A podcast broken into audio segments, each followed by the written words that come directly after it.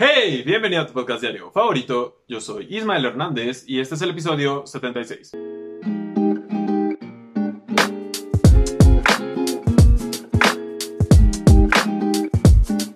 Hoy, 29 de julio del 2020, vamos a recordar este día porque la Suprema Corte de Justicia de la Nación, ajá, esa madre, mandó a la chingada la ley.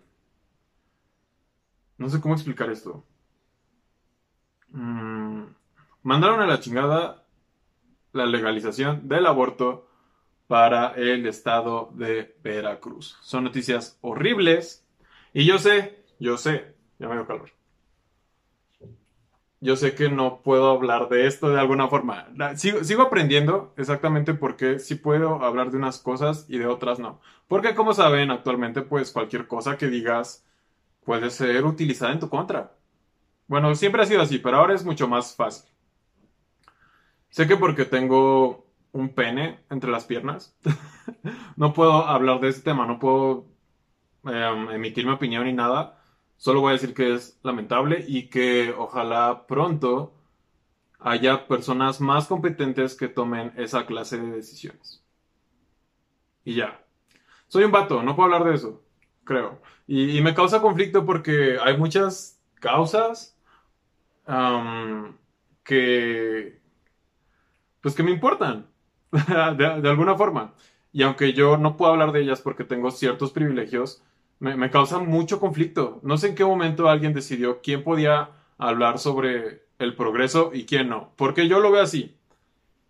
esta clase de cosas que ayudan a la sociedad, legalizar, por ejemplo, el aborto, o el matrimonio igualitario, o la adopción homoparental, o los derechos de los trabajadores, o cualquier cosa de ese estilo, o el apoyo a estudiantes, para mí es como, o sea, me, me, me interesan no porque esté relacionado directamente con ellos, porque pues claro, yo nunca voy a abortar eh, o nunca me voy a casar con, con un vato, ¿ok?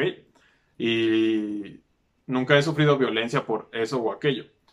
Pero para mí es, es, es eso, o sea, si englobamos todo, son decisiones que van a hacer de la sociedad en la que vivo una mejor sociedad. Por eso, por eso me importa, más allá de de que la mayoría de estas leyes pues realmente solo están protegiendo derechos que la gente ya tiene, es, es eso, por lo, por lo que me importa tanto y por lo que no puedo quedarme callado, porque, porque necesito que, que, mi sociedad progrese, necesitamos hacer que la gente con la que nos juntamos, la gente que está al mando de las empresas, del gobierno, de lo que sea chingados que esté al mando, pues tenga mayor conciencia o tenga tantito sentido común para pues, ah, desenvolverse en esta sociedad. En fin, no puedo ignorar ese tema, ¿ok? Es algo bastante importante y quien pueda hacer algo al respecto, pues que lo haga. Y quien no, pues que no se quede callado, supongo. No lo sé. En fin, vamos a empezar. Voy, voy a agarrar un tema totalmente opuesto. No puedo opinar sobre eso, aunque ya lo hice, supongo. Una disculpa de antemano es el 2020, todavía estamos aprendiendo qué pedo con, con lo que está permitido y lo que no está permitido. Y créeme, la gente está bien irritable y sensible. Así que ya me esculpé de antemano.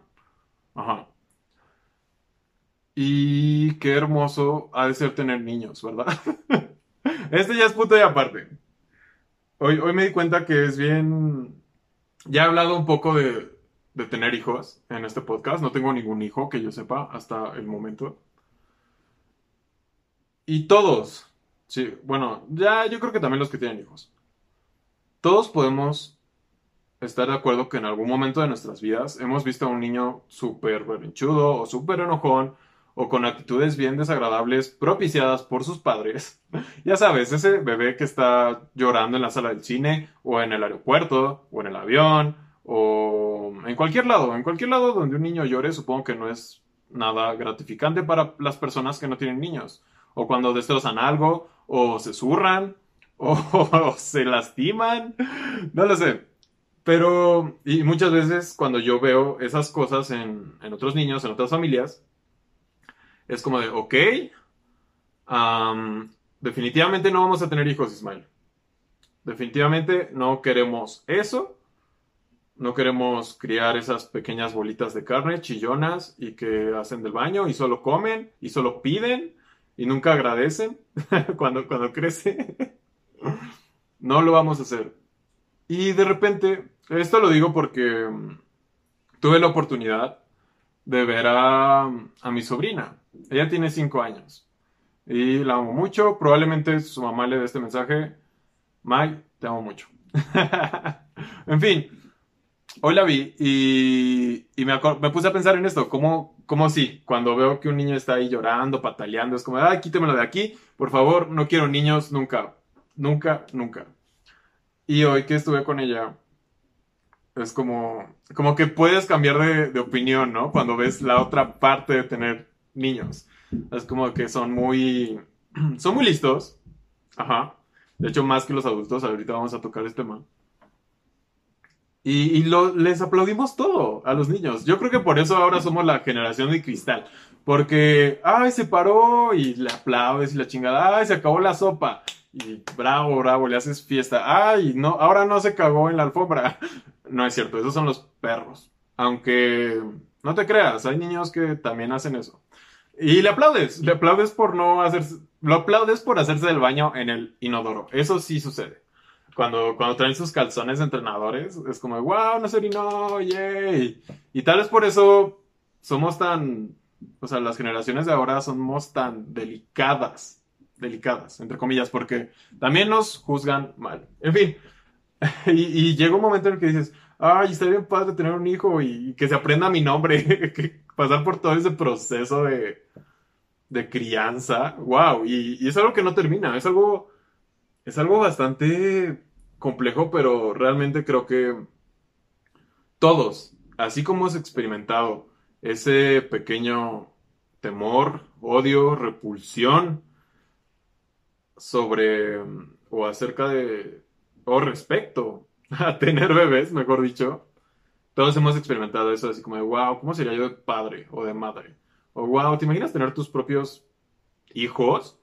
O sea, son como mini, o sea, no son mini tus precisamente, pero es una vida que depende de ti. Mucho más compleja que tener una plantita o un perro.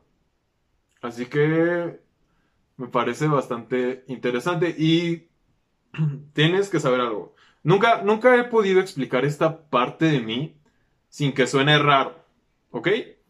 Normalmente cuando me preguntan, oye, ¿qué onda contigo? O etcétera. Cuando te preguntan, oye, ¿tú, ¿tú qué haces? ¿Qué te gusta? ¿Qué no te gusta? Dices, bueno, pues me gusta el helado, me gustan los atardeceres, me gustan los días lluviosos, no me gusta el calor, me gustan los perros, etc, etc, me gustan las papitas. Y hay cosas que tal vez digas y no, no suenen tan bien, ¿no? Como me gusta ver fotos de pies. Me gusta el anime. ok, no. No, nada en contra del anime ni de las fotos de pies. Pero hay cosas con las que a veces uno puede quedar como extraño al decirlas. Y hay algo característico de mí que yo lo sé y la gente cercana a mí sabe que, que es parte de mí, de cómo soy, pero nunca, nunca he encontrado la forma adecuada de explicarlo. Y ahorita, mientras te aventé todo este chorito, estuve pensando y pensando, y no hay ninguna forma correcta de decirlo, creo. Y no es nuestra culpa, es la culpa de gente ah, deplorable. Me gustan los niños. Soy bueno, a, a esto voy. Ya ven, suena raro. Pero si lo piensas, es una de esas preguntas que en algún momento, supongo, te sientas a platicar con tu pareja sentimental, ¿no? Supongo que si ya estás en vías de formar una familia o de juntarte con alguien, juntarte, qué término tan extraño, vamos a juntarnos. Sale a la plática, ¿no? Oye, ¿y te gustan los niños? Sí, sí, creo que, o sea, ahí ya no suena tan raro. Pero el chiste es que soy bueno con los niños, ¿ok? Soy como Barney. Soy grande, gordito, me gusta el color morado, a veces canto y me gusta jugar con los niños. Creo que fue una buena comparación. El punto es ese. Am, seguramente ya sonó súper raro varias de las cosas que dije, pero créeme, eh, que estoy tratando de dar a entender mi punto. Me, me, siempre, siempre, desde que era yo, incluso un, un niño, pues siempre, siempre me llamaban la atención. Mi mamá tiene, mis papás tienen anécdotas de, de, mis hermanos cuando eran más pequeños yo era más pequeño, o de otros bebés, y siempre tenía como esa, ese instinto de, de jugar con ellos, de cuidarlos, de procurarlos. Y así ha sucedido. Entonces, este, quién sabe, tal vez algún día tengamos un mini Isma o algo por el estilo, no lo sé, pero me impresionó mucho ese, ese contraste de que los puedes odiar en un momento y amar al otro. Y creo que eso nunca se quita. Ahora que lo pienso, seguramente tus papás piensan eso de ti, que te pueden amar y odiar de un segundo a otro y de vuelta. En fin, ya sabes otra cosa de mí que tal vez suena perturbadora, pero no lo es. Y es que son, los niños son vida, ¿ok? Eso suena raro también. Los niños son chidos, los niños son cool. no precisamente los bebés, bebés, porque eso sí nada más están ahí y no hacen nada. No, lo que me gusta de, los, de los niños es que no tienen filtro. O sea, no, como bien dicen, los borrachos y los niños dicen la verdad. Pregúntales cualquier cosa, pregúntales cuál es tu caricatura favorita. Ellos saben exactamente cuál es su caricatura favorita. Te van a decir, ah, me gusta Paw Patrol. Y dices, oh, wow, ¿no has visto Bob Esponja? y te va a decir así sin, sin pensarlo. Si no es su caricatura favorita, te va a decir, no, ese está feo, no me gusta. Wow. Y por ejemplo, yo nunca he conocido a alguien así que de plano odia Bob Esponja. Pero es lo padre de los niños. Si, si les preguntas sobre un plato o sobre una pintura o sobre una foto, si le preguntas una, una selfie de ti, ¿no? A tu sobrino de 8 años, oye, ¿cómo me veo en esta foto? Mm, te ves gordo o te ves gorda. Estoy seguro que alguna vez nos han respondido algo así algún niño. Y siento que es una habilidad súper, pues, envidiable. A nosotros nos encantaría poder ser así de honestos, ¿no? Cuando un amigo te pide una opinión o, un familiar o tu pareja, ¿cómo, ¿cómo me veo aquí? ¿O qué opinas de esto? ¿O te gustó la comida? si fuéramos niños seríamos más sinceros. Diríamos, no, ¿sabes qué? La comida está del asco. Ok, tal vez no diríamos que está del asco, pero mm, seríamos más sinceros, a mi parecer. Ahora, los niños definitivamente se vuelan la barda cuando se trata de responder preguntas. Tienen una habilidad bien cabrona para responder preguntas. Incluso te pueden a pensar, pero lo que creo que es más peligroso que su habilidad para hacer preguntas es su habilidad pendejo, para responder preguntas, es su habilidad para hacer preguntas. Cuando un niño te pregunta algo, se... te quedas así, como estás con la guardia abajo, ajá, como, como estás en el momento, porque dices, ah, es un niño, no, no va a ser una pregunta difícil, no es como que vaya a preguntar de, de mi estado financiero o de salud o, o de mis problemas psicológicos directamente o de mis problemas de pareja o con el trabajo. Un niño no te va a preguntar eso. Están llenos de ilusiones y creen que el mundo es perfecto y hermoso y lo cual no está mal. De hecho, creo que es de las cosas más valiosas de los niños. Pero no saben qué pedo. Y entonces hacen estas preguntas tan sencillas, pero que te dejan, te dejan pensando. Y, son fáciles, ¿no? Por ejemplo, tú les preguntas, oye, ¿qué, caricatura te gusta? Es una pregunta que también un niño te hace a ti. Y lo sé porque, pues, mi sobrina. Este, oye, ¿a ti qué caricatura te gusta? Y dices, ah, pues sí, a mí me gusta Bob Esponja. No veo mucho Paw Patrol, no dudo que sea una buena producción. Creo que es una franquicia millonaria, de hecho, así que bien por Paw Patrol. Voy a llevar a mi sobrina a una obra de teatro de Paw Patrol. Siempre me causa mucha curiosidad esas cosas. En fin, es una pregunta fácil. O que te digan, oye, ¿cuál es tu comida favorita? Ah, pues me gusta el mole de olla. Ok, no pasa nada. Pero ya después vienen las preguntas difíciles. ¿Y tú qué haces? ¿No? Que es igual una respuesta que todos deberíamos ya saber qué decir cuando nos preguntan qué haces, porque es común cuando conoces a alguien. Pero como es un niño, le puedes inventar cualquier cosa. Le puedes decir que es un astronauta, o que eres un futbolista o un cantante y te lo va a creer. Pero no le mientan a los niños. A lo que voy es que ah, te preguntan, ¿no? ¿Y qué haces? Y yo bueno, no sé, estudio esto o trabajo en tal. y luego vienen, o sea, aumentan de nivel las preguntas difíciles. ¿Y dónde queda eso? Y te das cuenta que trabajas como a dos horas de tu casa o vas a, la escuela como a dos horas de tu casa. Así, no, pues queda hasta Santa Fe. Y, y, el niño, ¿y dónde es eso, no? Y así, te van, van este, van preguntando, los niños son muy preguntones. Pero, insisto, esas son preguntas más o menos fáciles. Hay niños que de plano es como, ¿y te cae bien esto? ¿O, estás de acuerdo con, con esto? Bueno, no lo preguntan así porque son niños. A lo que voy e, es, que no me puedo acordar precisamente cuál fue la pregunta. Ya me acordé. Muchas veces los niños, pues están por ahí, son seres, son como Jesús. Nadie los ve, no, no, tienen, no reciben tanta atención cuando hay muchos adultos y están ahí escuchando el chisme, escuchando cosas. Según tú tratando de hablar bien, pero los niños son súper listos y se acuerdan de muchas cosas. Y a lo que iba con las preguntas difíciles es que si te ven triste o te ven enojado o te ven feliz, te preguntan. Si, se acercan a ti y te preguntan, oye, oye, ¿estás bien? Y es como, wow, nunca nadie se había preguntado, nunca nadie se había preocupado tanto por mí.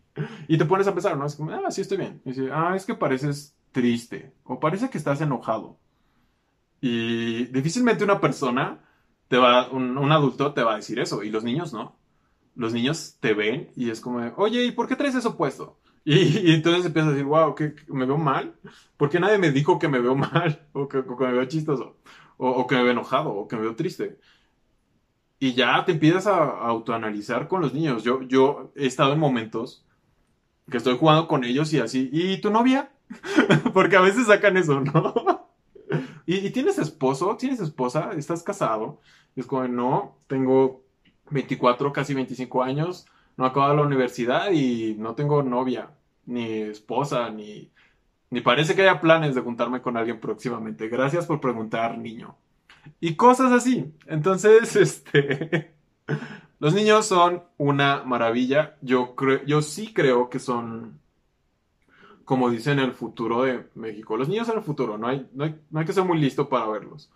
Y por eso creo que deberíamos esforzarnos, cada quien desde lo que pueda hacer, como dicen, para dejarles un mundo mejor. Hay una frase que me acuerdo mucho, creo que la aprendí como en la secundaria, la vi en un libro o algo así, no sé quién sea, pero dice más o menos así.